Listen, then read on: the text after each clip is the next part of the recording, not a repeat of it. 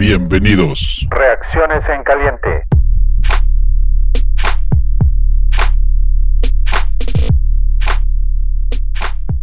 Muy buenas noches, bienvenidos a todos los fanaticosos a este programa de sábado por la noche. Vamos a hacer una versión de Hot Takes sobre el tema de agentes libres y la noticia de que nuestro coreback Mitch Trubisky no va a recibir una extensión de quinto año de contrato. Hoy en la noche va a ser ping-pong. Vamos a grabar mi tocayo y yo. ¿Cómo estás, tocayo? Encantado de estar contigo, estimado tocayo.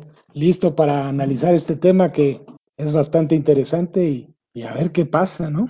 Sí, el, mira, el mundo sigue dando vueltas y todo mundo eh, tenemos incertidumbre, pero de aquí vamos a hablar de algo interesa y nos apasiona todo, que es el fútbol americano, los Chicago Bears, y vamos a tratar de traerles a todos un poquito de perspectiva y de diversión.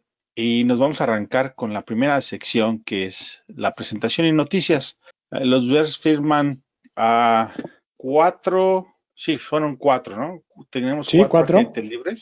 Tenemos a, tienen a, tenemos a Tashawn Gibson Sr., viene de Texas, es un safety. ¿Cómo ves esta contratación de Tocayo?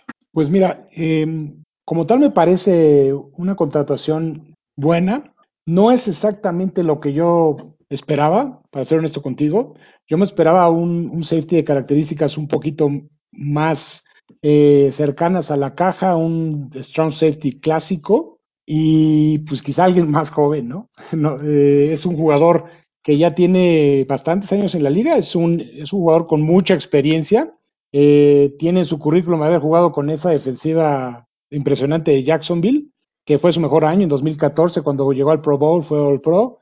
Y eh, también hay que, hay que reconocer que ya no es el mismo jugador, es un jugador ya con muchos años, viene saliendo de una lesión en, en Houston, que lo dejó eh, prácticamente fuera de la temporada, o sea, viene saliendo de ahí, viene recuperándose, y lo cortaron, tenía un contrato por tres años, solamente jugó un año, y la contratación mm, no podemos decir que sea mala, pero tampoco podemos decir que sea excelente a mi punto de vista, porque no es lo que, lo que yo esperaba, no es el jugador que le va a dar libertad a Eddie Jackson, como, como la verdad a mí me hubiera gustado verlo completamente libre.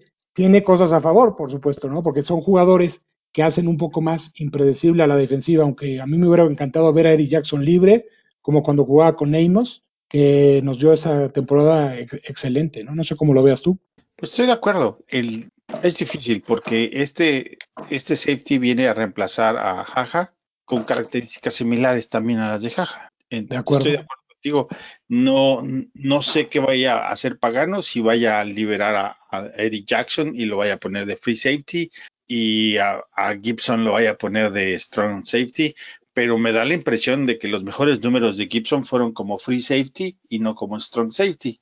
Y aparte, ser un safety de Pro Bowl, pues depende de gran parte del front seven que tienes. Y en ese entonces Jacksonville tenía una muy buena defensa, como ahora la tienen los Chicago Bears. Entonces, sí puede dar resultados, pero eso quiere decir que vamos a tener que chutarnos un año más de Eddie Jackson en la caja y siento que es un desperdicio. Completamente de acuerdo pues este, ojalá y se acople él a hacer el, el strong safety y dejen a Jackson libre, ¿no? Porque es donde más produce. Yo estoy de acuerdo con eso, yo eso es lo que espero también. Ya veremos, pero sí, creo que creo que como tal la defensiva se ve muy bien, ¿no? No creo que ese sea el problema. No, estoy de acuerdo. Eh, digamos que vinieron a darle profundidad a la posición que sí la necesita y vamos a ver cómo los acomoda Pagano. Eh, bueno, ahora nos vamos a brincar a Trevor Davis. Es un receptor, pero realmente lo traen como para equipos especiales. Viene de Miami y pasando por Oakland, pero es un producto salido de, la, de las fuerzas de, del vecino, ¿no? De Green Bay. Eh, como receptor, la verdad es que tiene muy poco que desear. Tal vez es una contratación exclusivamente para darle profundidad a la competencia en equipos especiales, ¿Tú qué opinas al respecto? Sí, definitivamente como equipos especiales y veo muy, muy difícil que se pueda quedar, sobre todo por la otra contratación que vamos a platicar un poco más adelante, pero sí, la, realidad es que se le ven pocas probabilidades. Con lo que tenemos actualmente, pues viene a competir, pero honestamente creo que lo podemos dar por, porque no, no va a llegar lejos. Sí, estoy de acuerdo. Pues vamos a darle a otro lado porque no, sigamos, no hay más que sigamos. sacarle aquí. Sí.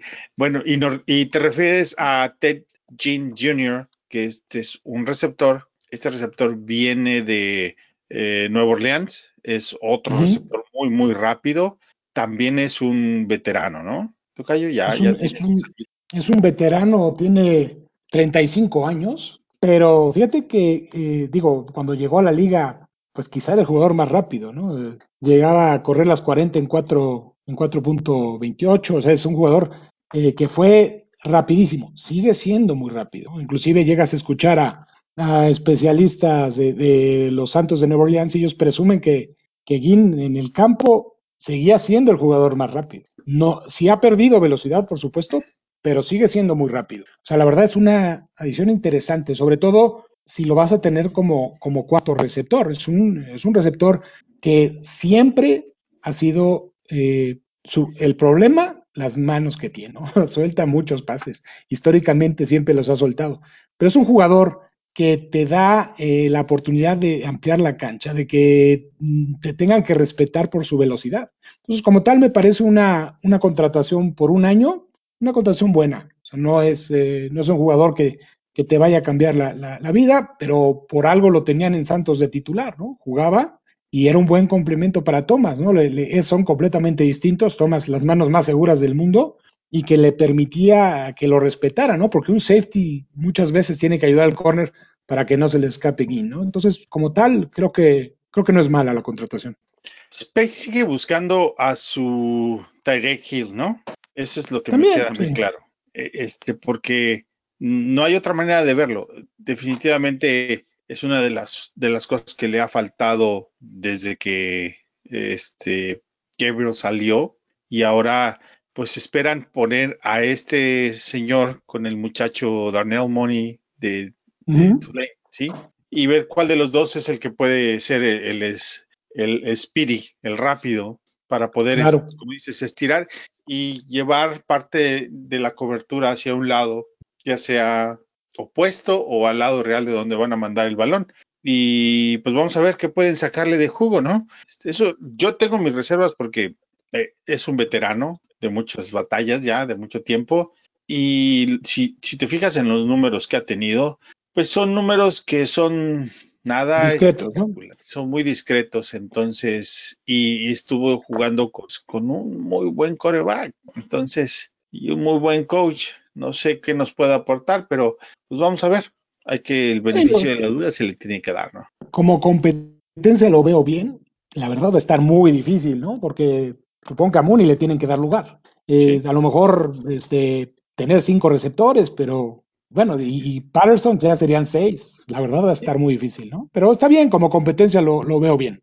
Ahora, la otra vez en la podcast anterior platicábamos con Juanchi y con Joshua el tema de el desarrollo de, de receptores en, en, el equipo. Esto puede hablar bien en la competencia, pero por otro lado puede decir también mucho sobre el tema de, del desarrollo de, de receptores in-house de los que has tomado en el draft, ¿no?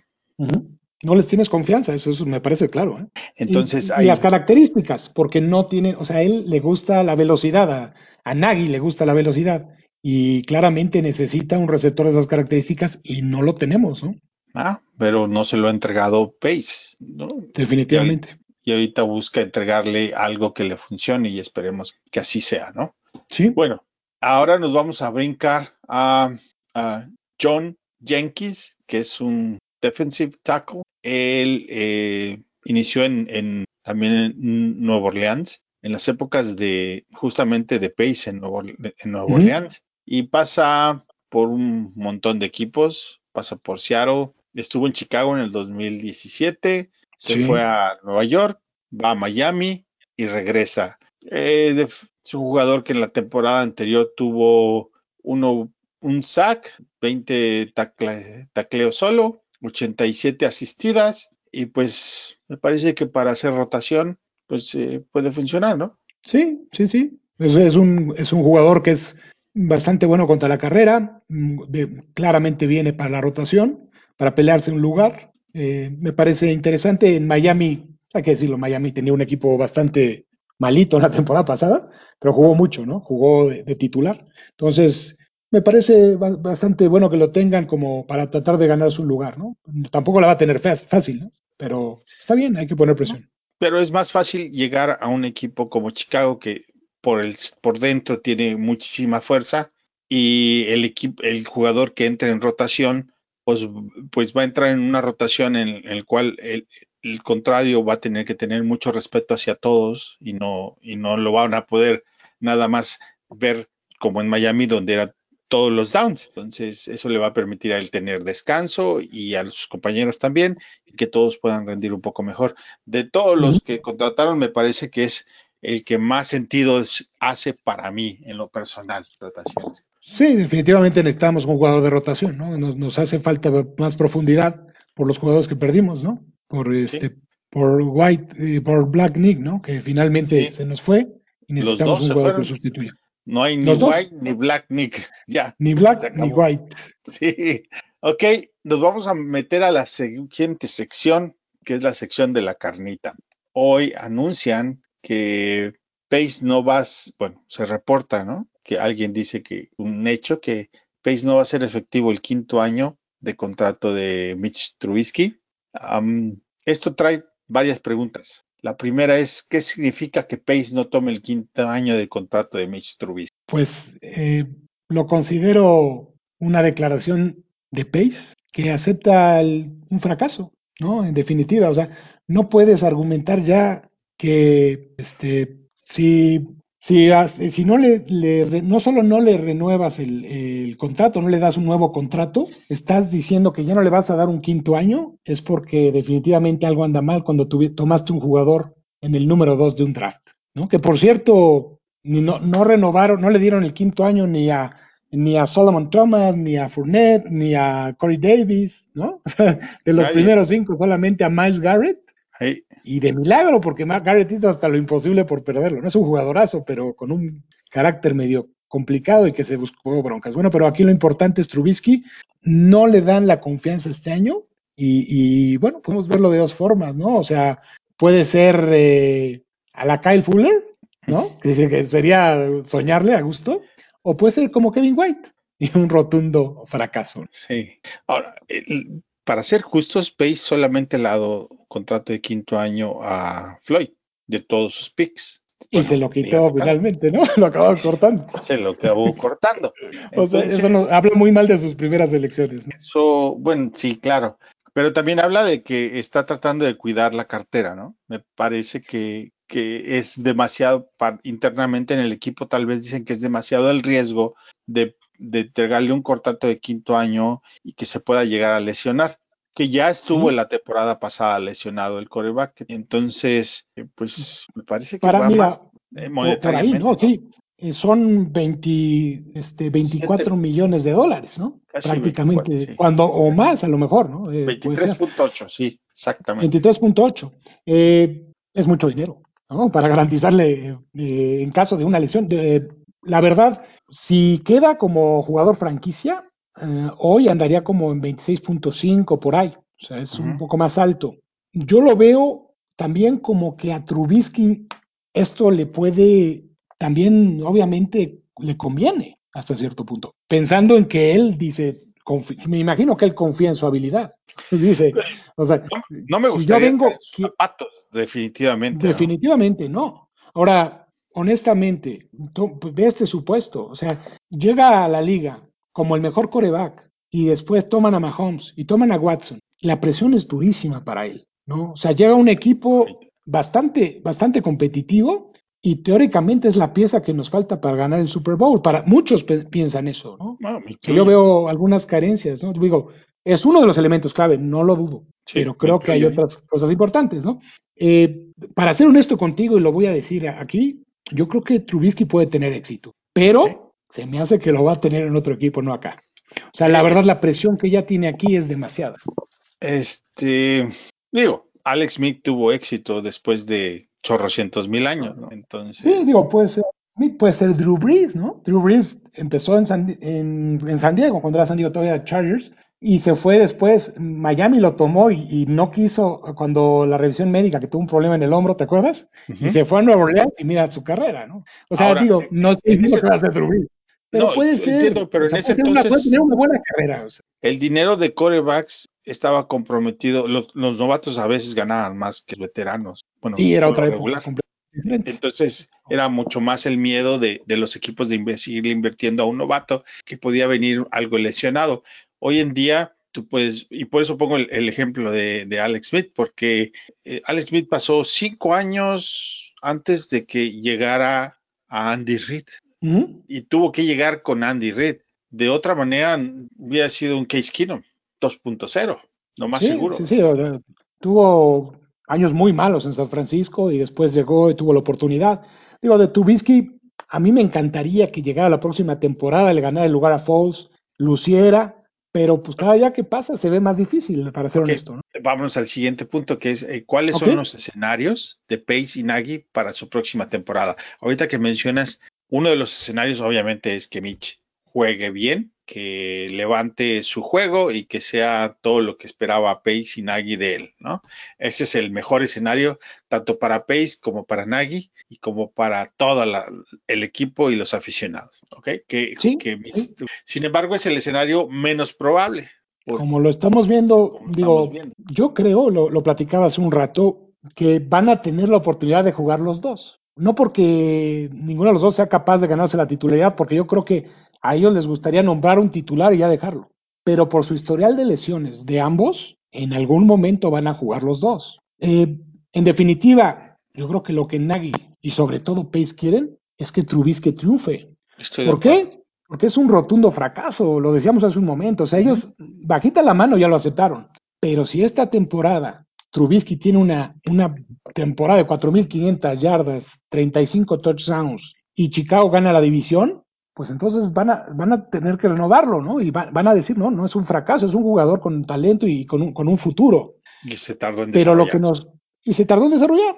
Así fácil, ¿no? Y, hay varios, varios elementos para considerarlo, ¿no? O sea, traes a Bill Lazor. Ahí quedaría, hasta ahí quedaría el asunto. Sí, sí, o sea, traes a Bill Lazor. Y Bill Lazor desarrolló y tuvo la mejor temporada cinco corebacks diferentes. Andy Dalton, Ryan Tannehill, Nick Foles, Nick Foles, ¿no?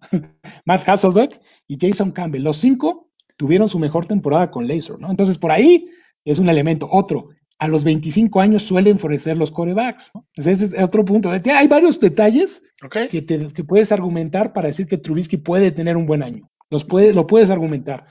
No, no, no lo dudo, es, es una realidad. Es una, posibilidad.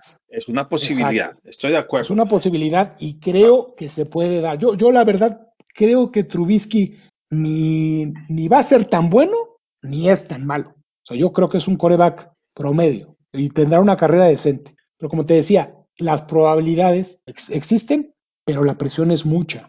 Y hay otra cosa, el equipo está armado para ganar hoy. Y yo creo que la presión está, Tocayo.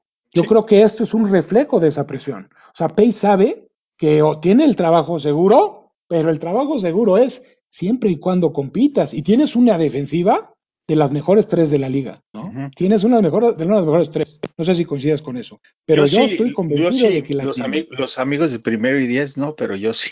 Yo, yo lo pienso, en definitiva, porque al momento en el que pongas presión en serio, que tienes las, las posibilidades de tenerlo ahorita, de poner presión, la defensiva va a ser otra vez de las mejores tres, no me cabe la menor duda. Y si no complementas esto con una ofensiva decente de perdida, no vas a llegar a ningún lado. Entonces, ahí está la presión. Ese es el primer, el primer escenario es positivo, que funcione Trubisky o False, ¿no? es que el segundo escenario y, es ganemos la división. Es el plan B. El segundo escenario Sí, o sea, el primero sería que Trubisky se quede titular y te vaya bien. Y el, y el segundo escenario es que False juegue bien y juegue tan bien que a final del año cancele su propio contrato para renegociar. Ese sería el, otro, el otro, eh, eh, la otra óptica positiva, por decir las dos lados, ¿no? Ok, Mitch, a lo mejor no, no funcionó, pero tu otro as bajo la manga, por así decirlo, es que Foles juegue como lo hizo con Filadelfia en, ese, en ese este, Super Bowl y que juegue también que ahora tengan que renegociar su contrato, ¿ok? Esa es la otra parte.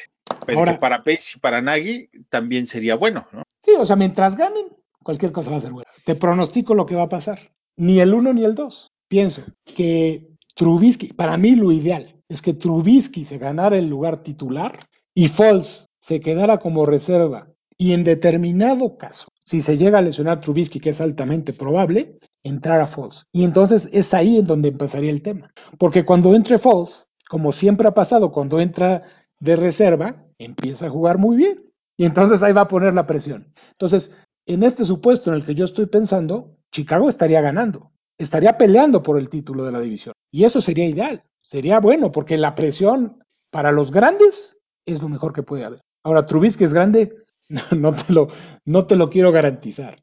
pero a lo mejor es un jugador que funciona con presión. A lo mejor. Este... Que ese es otro elemento, fíjate. El año de contrato, los jugadores juegan mejor que cualquier otro año. ¿no? Es una regla. que no me gustaría estar en sus zapatos porque esta ciudad y este equipo ha visto históricamente muy malos corebacks. Siempre. Y, y, y la paciencia es muy poca. No le van a perdonar un inicio de temporada como el que tuvo el año pasado contra Green Bay. No se lo van a perdonar. Nadie. No, lo, lo estamos haciendo sufrir, ¿no? Hasta los más positivos que me incluyo, que a veces quieres ver las cosas bien, bien, bien, pues no empieces a cuestionar. Esa es la realidad. Entonces, pero, ok, no es su culpa, ¿no? Él no se, no se autodrafteó solito. ¿sí? No, y, y, no queda en él. O sea, me queda claro que él le echa ganas y le busca y hace, pero no ha podido con la presión tampoco, hay que decirlo. Mitch, Mitch, persona no es un problema. Eso, eso es claro. Y creo que esa es una de las ventajas del equipo. El, el, creo que el ambiente en el equipo es muy bueno y esa es una gran ventaja porque eh, están con, lo, con, los, con los corebacks. Yo creo que están felices de tener competencia, quieren ver algo mejor, ¿no? Ok, ahora está el otro escenario, que es ni Chana ni Juana. O sea que, que ni Mitch. En ninguno funcione. Ni Nick ni, ni Foles funcione, ¿no? Y yo decía, es Foles, eh, como decía, como dice el dicho, Golds Fools, el oro de tontos, ¿no? Entonces, esa es otra esa es otra posibilidad. No quiero decir que sea la, la, mejor o la, la, única, pero es otra posibilidad que ninguno de los dos funcione. Y es muy real. Y te voy a decir por qué. Yo veo un grave problema. O sea, yo veo los receptores, los veo bien. Hasta los alas cerradas, si quieres, con tantas broncas. A lo mejor con Kemet, con, con una combinación ahí más o menos la armamos. Pero dime una cosa, si Leno juega como la temporada pasada, y te estoy hablando de uno, ¿eh? uno de los cinco. Si Leno juega como la temporada pasada, es muy difícil ganar. Del lado ciego no te puedes dar esos lujos. Era una coladera, era una coladera. Para mí el principal problema es ese. O sea, la verdad ahí, fue ahí malísima su temporada. Eh, está, estoy de acuerdo contigo. La gente le gusta eh, poner el dedo a, a Masi, pero yo creo que él no es. No estuvo tan mal. No, en general sus, su tempor sus temporadas han sido decentes. El problema, estoy de acuerdo, Leno. Para mí siempre ha sido el torero Leno, el que le da los capotazos y deja pasar al turo para que le llegue al coreback. Y, y además, eh, perdón, Tocayo, pero no, ¿sabes no, qué? Lo, lo, lo, que, lo que veo más grave es que lo dices Masi. Puede ser que, que Masi de repente, pues se permite un sack, lo que quieras. Pero aún así, o sea, ese, ese es el lado que está viendo el coreback. Pero si te están pegando constantemente por atrás, te pones nervioso. No puedes, no puedes estar así. Es mucho más difícil. Que es para Foles va a ser una desventaja, porque Foles viene de jugar con una línea ofensiva como la de Filadelfia, que es un top five. Para mí la mejor línea del año pasado o de hace dos sí, años bueno.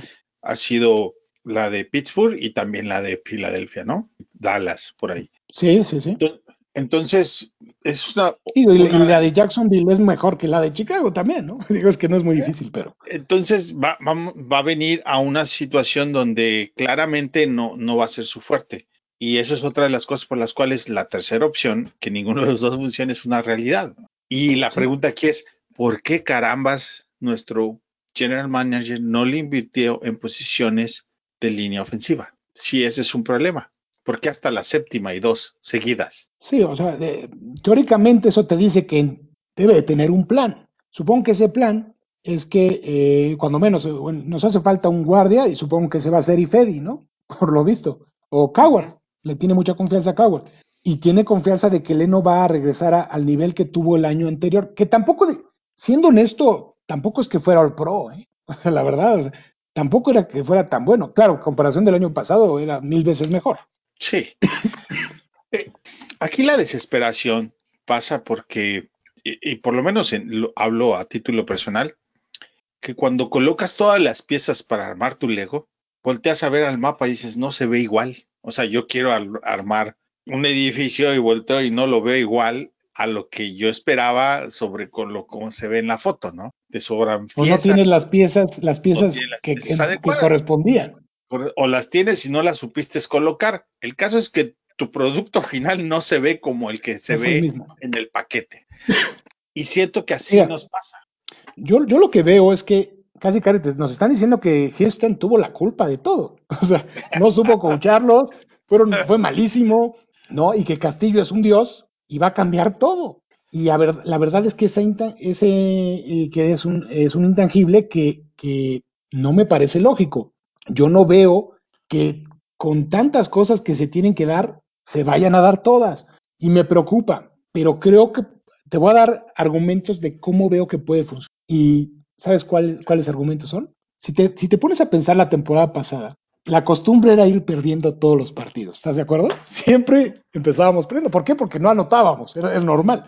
Tarde o temprano en que te empezaban a anotar. Y cuando empiezas a ir desde atrás, de por sí el ataque terrestre está abandonado, pues lo empiezas a llegar aún. Yo creo que esto está en Nagy. Y si le deja laser, laser. Si empiezan a cambiar la forma en la que jugamos y empezamos a tomar el ataque terrestre como, como una base y nos olvidamos de lanzar y poner la presión en el coreback, las cosas pueden cambiar.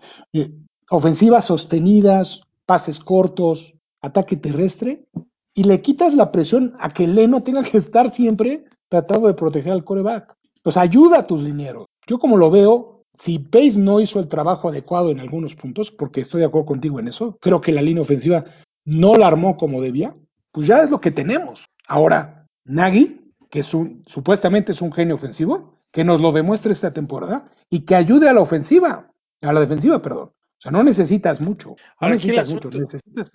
Estoy de acuerdo contigo. A mí me gusta el fútbol tradicional de defensa y un corredor. Como decía el señor Papa Ver, tres yardas y una nube de polvo. Sí. Eh, me gusta, pero tienes tus, tus corredores ahorita, David Montgomery, Tariq Cohen y Ryan Now. Y eso es desde hace dos años, ¿no? Porque Howard un poquito, bueno.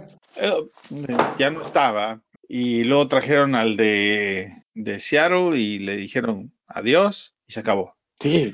Entonces, tampoco creo que sea el, por eso me refería a las piezas de Lego, porque tampoco creo que tengamos esas piezas para tener esa identidad de ataque. No estoy diciendo que, que Montgomery sea malo, simplemente eh, no es un downback de cuatro, de cuatro downs y no tienes otro. Y a Nal jamás le han dado la oportunidad.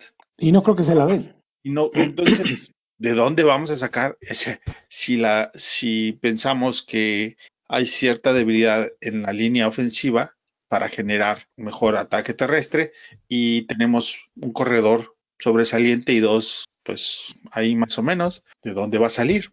E, es ahí a donde me refería yo con ser creativo. Eh, al final del día, eh, nuestra ofensiva es una variable del West Coast Offense. Y ¿te acuerdas cuando en los 80s empezó a correr esa ofensiva Bill Walsh, el corredor que tenía Roger Craig? Era un corredor de características similares a, Montgomery. Un corredor fuerte que rompía tacleadas y que no se caracterizaba por ser el clásico corredor, sino que era muy bueno para cachar y sustituían muchas de las carreras por pases cortos. Pienso que, siendo un poco más creativo, podrías utilizar esa clase ofensiva con Montgomery y con Cohen, quitándole la presión a Cohen de, jugar como un, como un receptor, jugando con Cohen como corredor. O sea, no lo, no lo abres como si fuera un receptor, sino lo pones como si fuera un corredor y le das la oportunidad de cachar pases, compitiendo contra linebackers, compitiendo contra safeties. En fin, o sea, no quisiera adentrarme tanto en eso, pero lo que pienso es que la posibilidad de hacer una ofensiva práctica y que relativamente funcione está. Eh, que sea una garantía, no lo creo. No, yo creo Pero que sí creo- razón. El asunto es que eh, le echas todos los productos al mismo tiempo a la licuadora como si fuera un extractor de jugo y quieres que de inmediato te vaya a entregar. Si tomamos en cuenta que es probable que no haya pretemporada, si tomamos en cuenta si tomamos en cuenta que el coreback que está llegando para competir con, con Trubisky no tiene mucha experiencia sobre con esta línea, con estos corredores, con este play calling, por más que me digas que ya jugó con, con No, es difícil. Kansas, o sea, con Kansas y Filadelfia, no, ah, la terminología, cómo se manejan, en fin, una vez más, vamos a seguir dependiendo de, de la defensa y a ver si nuestra, ofen- nuestra ofensa nos puede entregar 20 puntitos. 20 Vamos. puntitos. 20 puntitos. Ya no 24. Yo decía, para que ganen son 24 puntos. Ya les voy a pedir 20 puntitos. les voy a pedir. Eh, se ve complicado. Con, ¿no? con 20, con 20 puntitos peleamos la división. Bueno, Fíjate, eh, argumentos para ver una, una temporada positiva. El primero, el calendario. El calendario del año pasado, el nuestro, era uno de los calendarios más difíciles del NFL. Hoy andamos en media tabla, ¿estás de acuerdo? Eh, segundo, Green Bay creo que hizo el, el peor draft de todos. Se hizo hasta lo imposible por eh, no solo tomar armas ofensivas, sino hacer enojar a sus, a sus estrellas. ¿no? O sea, la verdad yo no sé qué estaban pensando. sí, Pero es lo mejor que nos y al, y al corredor, ¿no? Que son del- de las dos mejores Pues piezas. es lo mejor que tienen. Es lo mejor que tienen. Eh, creo que Vikingos hizo un draft decente. Creo que Vikingos tiene buen equipo. Y Sí. creo que Detroit también mejoró. También hay que decirlo. Sí, Pero creo que se puede competir con esos equipos. O sea, la- yo no veo hoy a Chicago como un contendiente a ganar el Super Bowl. Lo veo difícil, aún con la defensiva que tenemos. Pero sí lo veo como un candidato a ganar la división. Y lo veo como un candidato a ganar la división porque veo las mismas características que tenía el equipo hace dos años. O sea, creo que el equipo puede funcionar así. ¿A qué me refiero? Presión al coreback y recuperar mucho más balones, tener mejor posición de campo y eso se puede trasladar a hacer más puntos, ¿no? O sea, ser más eficiente. Entonces, la posibilidad está. Ahora Yo que se haga como bien dices, Ajá. Yo veo a nuestra conferencia un poquito más mediocre de lo normal. Bueno, me refiero, si tú ves a la conferencia, por ejemplo, de nuestra, la conferencia general o división. no, nuestra, perdón, nuestra división. La conferencia de la nacional es muy competitiva y nuestra división es un poquito más mediocre de la media Sí. de la conferen- de la conferencia nacional. Sí, ¿no? De Estamos, este, hay otros equipos muy, muy por arriba y va a estar muy difícil. Si quiera sobresalir a llegar a un wild card, va a haber bastantes equipos que van a estar peleando ahí y no vamos a ser seguramente. Es probable, es probable que solamente el campeón divisional califique. Estoy de acuerdo contigo. Correcto. Y pues si los tengo que poner en orden, pues va a ser Vikingos ahorita, número uno. Después de ahí ya no voy a seguir porque me da, me da mucho coraje decir que los vecinos de arriba pueden tener una posibilidad. Y, pero, pero yo creo que después de ahí, eh, los tres que siguen eh, tienen la misma oportunidad. Sí, no, lo veo parejo. Lo veo parejo. O sea, y como dices, en la conferencia, pues hay equipos muy fuertes, ¿no? San Francisco, Nueva Orleans, Seattle. Claro. Oye, el mismo Tampa, ¿no? La ofensiva que tiene Tampa, pues en teoría es de respeto, ¿no? Habrá que verlo. Pero sí veo a, a una conferencia nacional, un Dallas, pues con un equipo bastante fuerte. Firmaron a Dalton, por cierto, en 7 millones. Hoy, sí. Nos hubiera caído bien, ¿no? 7 millones. Bueno, a ver, como pregunta, no estaba en, en, en el, en el- la página de, de preparación, pero Dallas tiene un coreback y medio. Nosotros tenemos un coreback. De los dos nos hace uno, pero vamos a decir que de los dos, para mí, va, pero vamos a decir que de los dos haces uno. Y del otro lado tienes uno y medio. O sea, Prescott es mejor coreback que los otros tres, ¿no? Prescott es mejor Pues, que Dalton. Te voy a decir que sí y no. Y Mitch. Es pregunta. Prescott es un, es un- es un coreback que lo, lo ves, lo ves a veces tener 450 yardas y tres touchdowns y es una maravilla. Y de repente lo ves jugar contra Chicago y no te completa un pase, no tiene, no toma una buena decisión. O sea, dices, ¿qué onda con este cuate? O sea, yo creo que, la verdad, a mí Prescott no me convence. Y ese es el problema de Dallas. Pero si tú, tú- porque tú tienes experiencia como general manager. Si a ti te dieran a elegir cuál vas a firmar, firmas a Prescott, a Dalton, a Foles o a Mitch para tu equipo, ¿a cuál vas a firmar? Sí, o sea, es que es un poco difícil, pero creo que Prescott es el que tiene más potencial teóricamente, ¿no?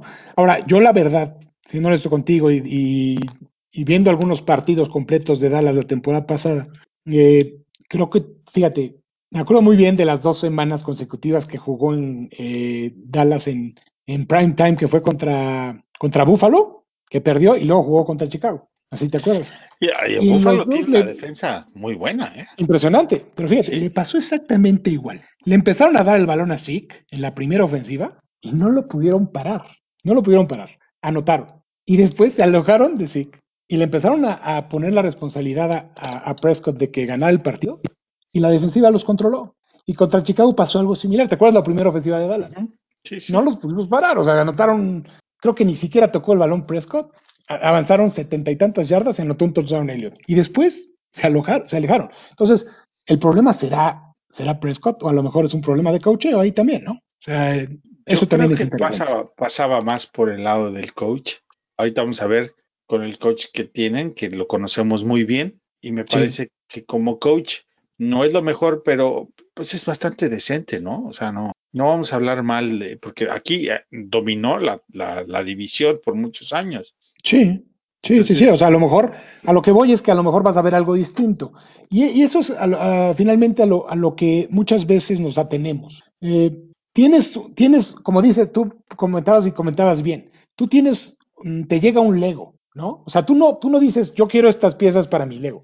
A ti te llega un Lego y tú sí. tienes que armar las piezas que en teoría te hacen eh, tu castillo, ¿no? Uh -huh. Tú no te inventas una casa con el castillo, o lo puedes hacer, pero ¿cuál va a ser el resultado? Que no va a estar tan bonita. Aquí es lo mismo. O sea, tú tienes las piezas para armar un castillo y Nagy tiene sus piezas. ¿Sabrá conjuntar esas piezas para tener un resultado óptimo? Y te voy a poner un ejemplo de quién es el que hace algo así. Belichick, por ejemplo, tú has visto a Patriotas ser competitivo. Y me van a decir, ya no tiene a, a, Tom Brady. Pero tú te acuerdas cuando Tom Brady se lesionó? Patriota seguía siendo competitivo. ¿Por qué? Claro. ¿Por qué? Porque siempre, si tenía a, a, este Aaron Hernández y tenía a Rob Gronkowski, ¿qué hizo? Me adapto y juego con dos alas cerradas todo el tiempo.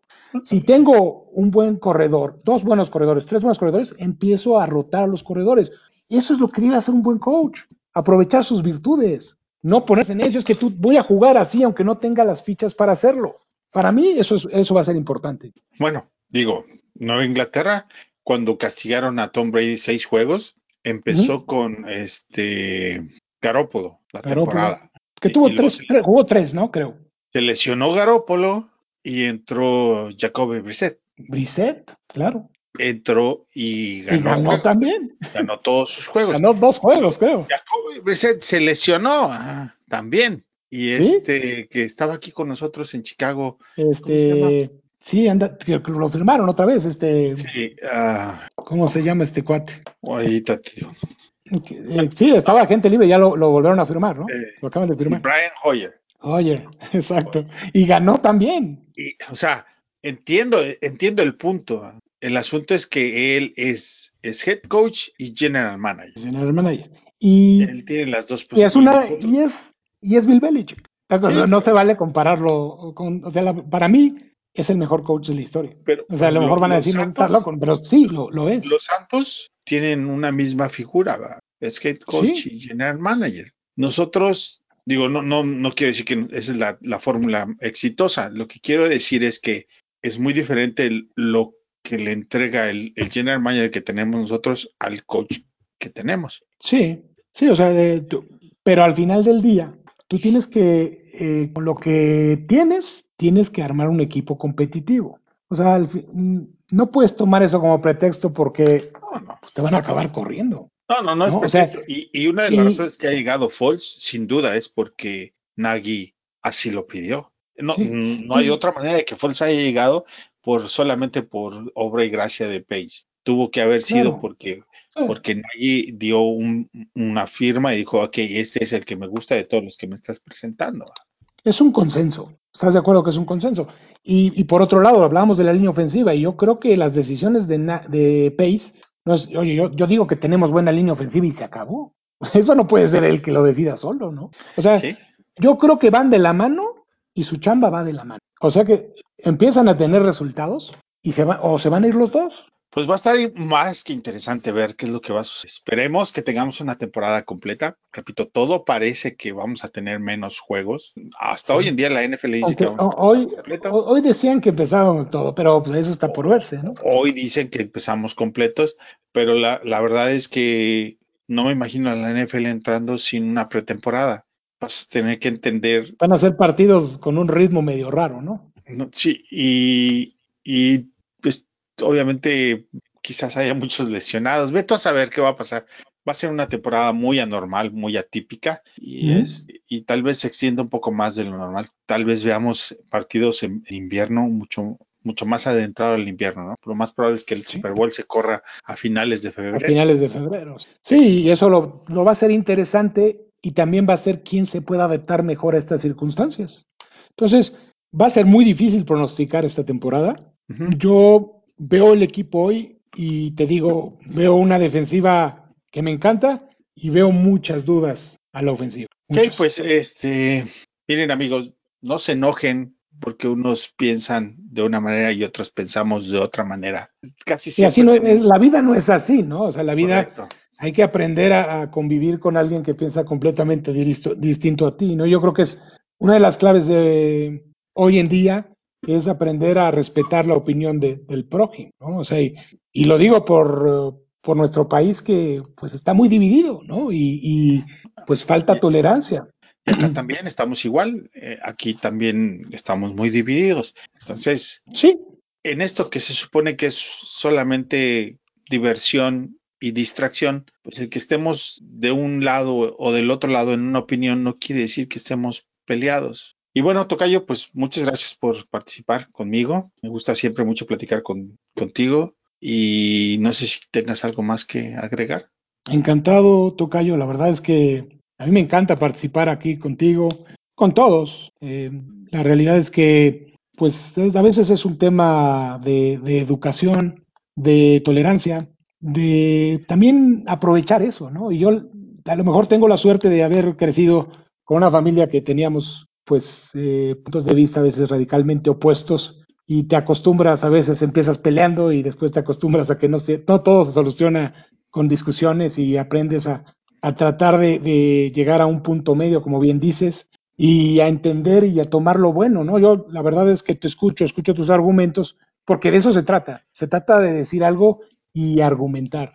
O sea, no decir es que yo tengo la razón y, y tú te friegas, ¿no? O sea, no se trata de eso, se trata de decir yo tengo esta idea y argumento. Y yo creo que eso es lo importante. Al final del día, pues es lo que debemos de tomar y es lo que yo les recomiendo a todos. Y pues gracias por escucharnos y gracias por darnos la oportunidad de darnos nuestros puntos de vista y que es lo que hace divertido esto, es lo que hace divertida la vida, ¿no? Completamente de acuerdo. La, la diversidad, la variedad en opiniones es, es lo más importante. Imagínate un jardín con las mismas flores o un menú de un restaurante exactamente con lo, con lo mismo siempre, pues sería bastante aburrido. ¿no? Entonces, estoy de acuerdo, venimos a divertirnos, a ser respetuosos y pues al final de cuentas le vamos al mismo equipo. No me queda la duda de que todos somos fans de Hueso Colorado. No hay alguien que sea más o menos fan que yo. Sí. Sí. Y todos y, y queremos- todos queremos ver ganar al equipo, ¿no? Yo creo. acabó. Ese es, ese es el fin común de todo esto. Bueno, pues eh, muchas gracias por escucharnos. Muy buenas noches a todos. Tocayo, tu cuenta de Twitter. Arroba J10 con letra F. Gracias, Tocayo. La mía es arroba IM Contreras. Eh, nos encuentran en arroba, arroba fanaticosos.com y pues ahí seguimos platicando. Down, Chicago Bears.